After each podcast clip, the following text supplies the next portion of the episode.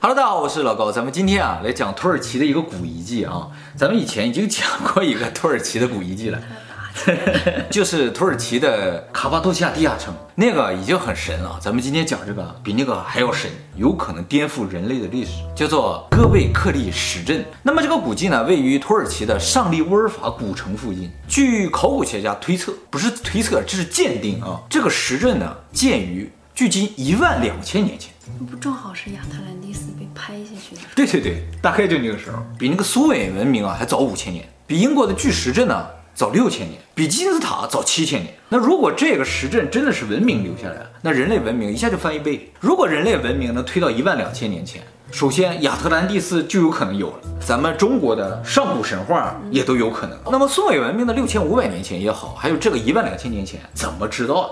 这个遗迹的年龄啊，是通过叫碳十四定年法测出来的。我们以前大洪水的影片里提到说，这个地质学家测定地层的年龄啊，用一个叫做放射性定年法的方法，而且说了这个方法非常的不准确。这个碳十四啊，虽然它也是利用这个物质的放射性，但是呢，它要比这个放射性定年法准很多。准多少呢？非常准。这个，那很多人可能就会问，那这个碳十四定年法这么准，为什么不用碳十四来测定一些地层的年龄呢？对呀。哎，不是没测，测过了。测过之后发现呢，所有地层年龄都一样，这一下子神学家、地质学家、考古学家都炸锅了。神学家说：“怎么样？我说了吧，这个地球就是上帝造的，所以所有地层年龄都一样，那就对了。”但是马上地质学家说：“不不不，你先不要激动啊，碳十四测出地层年龄是一样，不过呢，是因为碳十四的它这个局限性所决定。碳十四定年法呢，只能测有碳的东西，而且呢。”测定的年龄不能超过六万年。我们这个地层啊，动不动就十几亿年、几十亿年的，你就拿个六万年来测的话，那肯定都六万年，是吧？然后这个考古学家呢，也就说了，好，你们俩先别争了，我们继续挖就好了，对不对？对于人类文明的这个六千年也好，一万两千年也好，这个碳十四是足够了。那么这个古遗迹是怎么发现？就是在一九九五年的时候，有一个放羊的，他就看见地上有个大石头，他就想把它挖出来带回家。这一挖不要紧啊，挖不到底儿，这个石头特别的长，而且挖着挖着发现石头上还有雕刻，就马上联系当地的村落了。土耳其政府一看，哇，这是个古遗迹，就告诉各大新闻了啊。这个新闻一报出去之后呢，德国的一个非常有名的考古学家叫施密特，他就带着考古队就来了，上这里一调查，说哇不得了，新石器时代的这个遗址。但是呢，在这调查过程中，他们发现啊，其实这个遗迹很早以前就发现了，在一九六三年的时候就发现了。当时呢是在这个挖泄石头的地方不远的一个农田里发现，就发现了很多石器时代的一些东西。考古学家也来挖，但挖着挖着就发现啊，这个地方啊常年被农耕破坏的很严重，所以已经没有考古价值，就把它放弃了。这次发现石头那个地方啊，离个农田相对来说有一定的距离，所以就保存得很完好。于是呢，从一九九六年，这个施密特就领着德国考古队就在这挖。这一挖啊，施密特就挖了一辈子，他直到二零一四年死去都在这挖。那么这个遗址呢，挖了二十年，到现在呢，还有大部分没挖出来，说继续挖需要五十年才能全挖出来。我有生之年应该有机会看到啊。只是呢，这个施密特离世之后啊，挖掘工作就停止了，而且啊。它在土耳其和叙利亚交界的地方，那个地方战乱，现在有很多国际组织啊，就投钱去保护这个地方，这也是挖掘工作进行比较缓慢的一个重要原因啊。真的觉得叙利亚周围都是好地方。对，那个地方是欧亚大陆的交界的地方，所以有很多文明的起源都是从那开始啊。想去。圣经里边写的先知啊，都是从那个刚才那个遗迹旁边的城里出来的。这个遗迹一个很大的特点啊，就是里边有很多巨大的梯形石。梯形石呢，就是一个竖着长条石，上面横着一个大石头，高的有将近六米，重将近十五吨。那么现在这个石阵里边总共挖出二百多块梯形石，这个石头是从很远的地方采集的，然后运过来的，然后垒在这个地方的啊。整个这个工程就需要非常多的人手，而且那个时候没有车啊，石头真的靠搬，搬这一块石头五六十个人。考虑到这一点，就感觉这个施工队啊，怎么也得几百人甚至上千人。但是这就矛盾了，在一万两千年。我们现在目前发现的大部分的遗迹都显示，那个时候人们啊是游猎民族，就是不聚居的，然后每天呢到处去找猎物打猎，周围没有猎物了再游走到其他地方再去打猎，这样过生活的。游牧也好，采集也好，这个食物供给量是非常小的，而且必须每天都得去弄，怎么可能有这么多人闲来没事儿搁这凿石头还垒这个东西呢？所以这个东西一定有它的实用价值，而且就算有五六百人甚至上千人。要造这个石阵呢，至少需要几十年时间。也就是说，这帮人不打猎了，就搁这造这玩意儿。然后有人供他们饭吃。哎，有人供他们饭吃，必然是这样。这里边就一下产生很多谜团：建这个东西干什么？为什么这么重要？又是谁供给他们的食物？我知道了，他们给神建造的，神供给他们食物。对，这是最合理的解释。这个和那个金字塔也是一样的。金字塔几万人呢，在那个地方建，不吃不喝，就搁这运大石头，一天到晚运大石头，都吃不饱穿不暖的年代，怎么可能有闲心搁这挖石头呢？啊，现在也没有这心啊。而且呢，还有一个事情令这个，呃，还有一个事情呢，就是还有一个事情呢，就是，啊，还有个事情呢，就是还有个地方呢，就非常令考古学家注，呃，不对。还有一个事情呢，非常令考古学家费解，就是本身这个东西不是住宅，而且呢，周围没有发现住宅的遗迹，这个地方没人住过，这么多人花个十几年、几十年时间建个不能住的东西，而且他们还不住在附近，这也跟金字塔一样，金字塔就说几万人建这个东西，那边上却没有发现大量人口居住的痕迹，这就很奇怪，为什么每天要长途跋涉到这儿来，给它运完了回去再去睡觉？那么这个考古学家就开始找这个建筑风格啊，和目前挖出来哪个建筑风格比较像啊？想知道它究竟是干什么用的。结果呢，发现和目前地球上挖出任何建筑的风格都不一样。要说有点像一圈一圈的，有点像那个英国的巨石阵，但那个巨石阵干什么的也不知道啊。对了，巨石阵以后我们专门做影片给大家讲解。我们当，那我以前 看它一圈一圈，而且这些石头上有雕刻，很快人们就猜测了，这有可能是跟宗教有关系。就连这个施密特也觉得这一定是个神殿。如果它是个神殿，问题就更大了。神殿嘛，它就必须有宗教活动嘛，有宗教活动呢，就会有祭祀，有祭祀就有阶级，而且这么大的工程，一定得有领袖或者有领导组织大家来干。这个组织者阶级要比其他人高。所以从这两个角度都能证明，这个集团里边有阶级，有阶级，它就有可能是个文明。那如果它是个文明，苏美文明就不是最早，它就是最早。那如果它是文明的话，那么又产生了连锁问题，就是他们这个文明的领袖是谁呀？他们历史是怎么样了？他们从哪来呀？苏美文明其实就有这个谜团，就是它怎么突然出现？就是人类的文明啊，没有发展的感觉，都是突然间刚子一下就出来了。后来啊，很多科学家就在这个遗迹周围啊，发现了一种野生的麦子。这个野生的麦子的基因和我们现在种植的大部分麦子的基因是一样的，非常像的啊。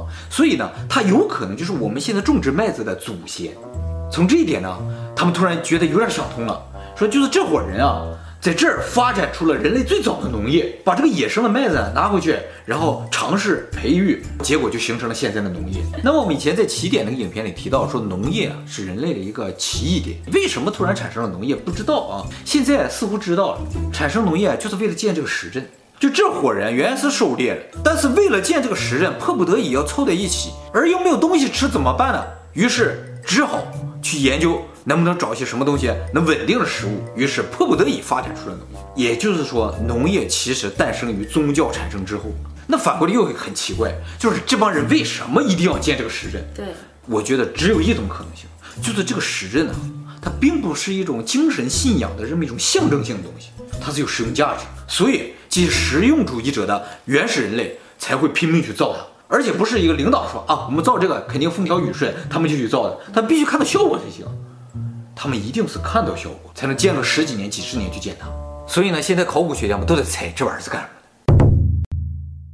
为了分析它是干什么用的，很多人就着眼到这些石头上的雕刻了。这个梯形石啊，上面都雕有人的手和腰带，它这手是这样放在这儿的，和那个复活节岛上石像的动作是一样的。然后这个感觉就跟复活节岛上那个石像是一样的，不过它是个片儿石。平面儿，平面儿的啊。嗯、那么他们马上就猜测，这个梯形石啊，每一个代表都是人，特别巨大的人。上面这个横着的石头代表着人头，竖着就是人身。但是奇怪的是，横着石头上没有鼻子，没有眼。那我们可能就想象说啊，他们可能觉得雕刻人脸比较麻烦，所以就没雕刻。但是呢，在离这不远的一个地方出土了一个石像，这个呢也是一万两千年前的石像，他手的动作也是这样的，他呢有脸，有眼睛，没有嘴。也就是说，当时的人是具备雕刻脸的技术，他故意没有雕刻脸，很有可能这个东西就是没有脸，或是不固定。对对对，就说这个脸不好描述，于是他就没画这个东西。而且呢，这个石像也有问题，说没有嘴嘛，很多人猜测它是用意识进行交流，所以不需要嘴。那么这个石阵呢，还有一个谜团呢，就是保存状态呢非常的良好。地球上其实发现了不少一万年前的东西，但是呢，都因为风化水蚀啊非常严重，基本上就是不剩什么。但是这个遗迹不一样，挖出来就完完好好的，就跟当时埋起来是一样的，那么完整，那么完整。它为什么能保存这么好？就是因为这个遗迹啊。是被人蓄意埋上，那些都是因为风啊、水啊，什么泥石流上哗就给填上了。他不是，他是人特意从很远的地方挖了土搬过来给它埋上，还不仅仅是埋，就是一开始建了一个很大很大的这个石阵之后啊，过了不到一千年，用土全给埋上，然后在上面建了个小的，一模一样。又过了几百年，又把这个小的埋上，又建了个更小的，然后最后把这个最小的埋上之后，就再没有碰过了。什么意思？哎，什么意思不知道，就感觉按理来说，从第一次建到最后全埋上，过了两千多年，人的技术在不断的进步的话，按理来说越造越大嘛，是不是？它不是，越造越小，越造越粗糙，就感觉人的技术在退步。那既然技术在退步，为什么要把原先埋上再建？那最后一次埋上，目的是什么？就说这个东西我不用就不用了，为什么一定要埋上？就感觉好像它是要隐藏什么东西，这个地方不能暴露出来，必须把它藏。这是外星生物的地标，有可能啊，真的不是地球文明，而且外星文明，他们利用了这个东西，那利用完了又不想被当时地球上其他的文明或者什么发现，于是把它埋上。所以从这个角度来说，这个东西一定有它的实用价值，没有实用价值的东西，不必要特别有那么多的土，那么多的人力把它埋上。到底是先有的文明还是先有的宗教呢？以我们以前教科书上来说的话，那肯定是先有了文明，再有了宗教。原先呢是狩猎，有了农业，有了农业之后，人就聚居，人聚居了之后，就产生了类似于宗教的东西。那有没有可能是食物不够，有了宗教，然后有了聚居，然后有了农业？对对对，现在这个遗迹表现出来就是这样，先是有了宗教之后，才产生了人类的聚居和农业。其实我们以前讲的苏美文明也有这个特点，就是说人一出来的时候，直接就有了宗教。其实宗教他们信奉的有可能是高等文明啊，他当初信的是一种他们所见所闻的一种高等文明。对，从这个高等文明得来了后来的发展，比如说农业各种各样的进步，是吧？你理解。其实我们现在宗教信仰的也是一种像高等文明一样的。对，不是说它的能量有多强大，它的想法就跟我们。就是说，这个东西明显是脱离我们智慧，比我们更高等的一种东西。它一定是比我们更智慧的。那它在哪儿呢？你有没有发现，古代人啊特别擅长操纵一些大石头？是的，对不对？这个也是梯形石嘛，啊，就明显感觉和他们力量不成比例。金字塔二百三十万块，每一块都像一个汽车重一样石头。最大六十吨重，他们就很轻松的操纵起来，而且那么精准的制造一些东西。随着时代的进步，文明的进步，人们能操纵石头越来越小了，不能再建造这么大型巨型的石阵啊，或者是石头的建筑。尤其金字塔哦，采访了很多建筑师啊，或者是工程师啊，他们都说，你如果不能够在空中去指挥它，你不可能建得那么准。二百三十万块，每一块该放在什么位置上都很定型了之后才能对对对对，一点不错了。把这个正中间对在正中间，金字塔的最上尖和地下那个四边形的中心点就差一厘米，还是歪了啊，歪了一点点。但是这个歪了有可能是由于长年累月的这种风吹或者什么。而且我们金字塔也说了，它这个东南西北啊，嗯，就差那一点点而已。那现在那种大楼就都很很难建吗？大楼是容易建，咱们用水泥和钢筋啊，然后速干。你弄个大石头垒一个，我看看。那么这个东西究竟是干什么用的？为什么它能够催化人类产生农业？其实产生农业之后，人类就迅速发展。也就是说，这个东西的出现才是真正激发人类快速发展的一个源头。他们当时在里边究竟拜什么？他们拜的这个神究竟是什么？那个野麦子有可能就是那个神给的呀？有有可能是他带来的种是吧？撒在地上就给你演示一下，看一撒了长出来就能吃。是不是？肯定是这样，或者是你不上供就会受到灾难那种，也会让人。你说到这点啊，就说到了这个时阵的一种可能性啊。我们开头说了一万两千年前发生了一件大事儿，什么大事儿？大洪水。这个大洪水如果在一万两千年前真的存在，那这伙人就是这个大洪水幸存的人。大洪水如果是神来惩罚人的这么一个手段的话，大部分人被消灭了，活着这一小撮人。他们首先做的第一件事情是什么？我想复仇。不可能，他的力量是那么的巨大，把大部分人都灭掉了，你还想复仇？明显低等生物。他们会想做的第一件事情，就是从这种恐惧中脱离出来。怎么脱离？本身。所以这个事情是重要中的重要，比吃喝什么都重要，对不对？我还是咽不下这口气。